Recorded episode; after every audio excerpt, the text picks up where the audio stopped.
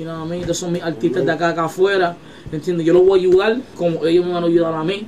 ¿Entiendes? Son mis hermanos, Masacre Musical, Faculty. You know what I'm saying? Let's make this shit happen, you know what I'm saying? DJ June, mixtape, crack, DVD. Faculty, nigga. Masacre Musical. Baby records and all that. You know what I'm saying? Masacre Musical. Hey, you what's That's when De La Ghetto came in. We we developed that whole J Merck, Alice Kaiser. We was trying to be like the the Latin G unit to the big homie. Right.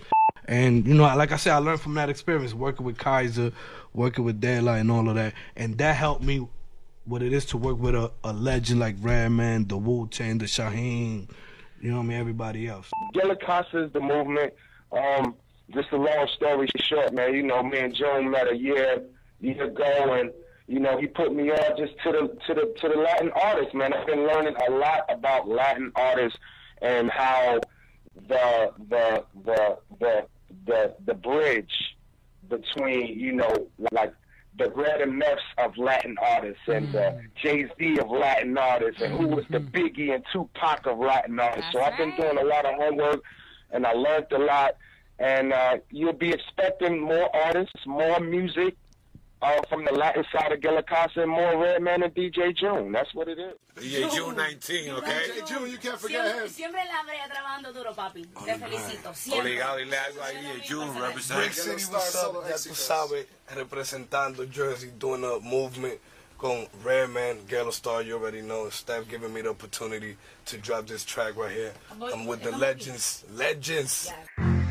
Yo, hey yo, Red. Yeah, what's good?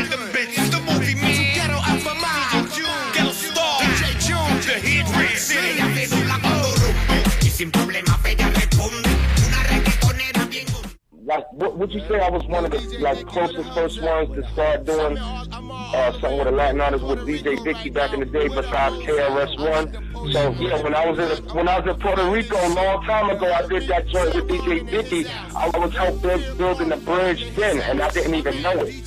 So yeah, I've been putting in work. Yo, I could flip burgers and be high as fuck. Chinky eyes, fool niggas out sleep. Try your luck. When Latino culture enough to want to infuse hip hop and Latin together. And you know, June has been talking about that project for a minute. Latin and hip hop mixed together, da da da da. Like out, real animated and real hyper about it. So he gets everybody else real excited. And now you're calling into the radio. Talk, talk to us about, about your career. You have a, a, a particular career. You're a DJ, you're a producer, and you work with artists from both sides of the industry, as well as the Latino industry and also the American industry with uh, like guys like The LOX, uh, Redman, uh, Absolutely. uh, Chris Rivers, Young Dirty. Young Dirty. Yeah. Um, El Hijo de Vico C. For Yes. those that knows about the Yeah. el género latino.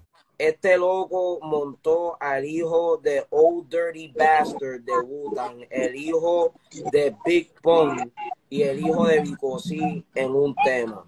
So Young Dirty Bastard, Chris Rivers and Loops en el mismo tema. Super duro y nada, simplemente normal. Mandaste la pista, nos montamos y rompimos. You came to Justice Studio actually, and we recorded Yeah, yeah, the that's Justice uh, uh, song. yeah. That we did it over there. DJ June. All best around, the voice is fresher than our sound. Brain shining bright like northern lights are in downtown. We gon' bring it back like rap's having a proud sound. If you ever doubt, best believe you are getting pound down. You're uh, you're working with D Block Latino. You have an Yes. artist, Chadiati, and you have a track out called "In the Trap" featuring Chadiati, Ñengo Flow, John Jay, and Jadakiss. Did you produce this song? Again. Again. This is the reason I look up to DJ Khaled. and this is the reason. You want to introduce your track with Polacan? Bueno, Latino, for the first time in Canada. Shout out to Eddie Rome for having me out here. Shout out to you guys for giving me the Thanks, thanks, opportunity thanks. and the platform to drop me one of my singles. Um, y este el tema de Polaco y DJ June, Bloque.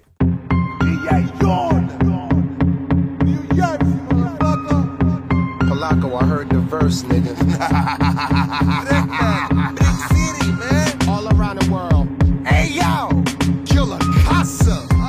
else can we expect from you, brother DJ June? I know you got, like I said, the radio show. You got the podcast. You got your, your project that you're working on.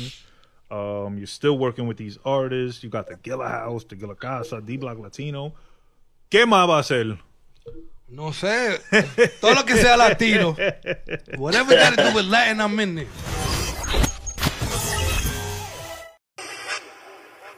What, what, what?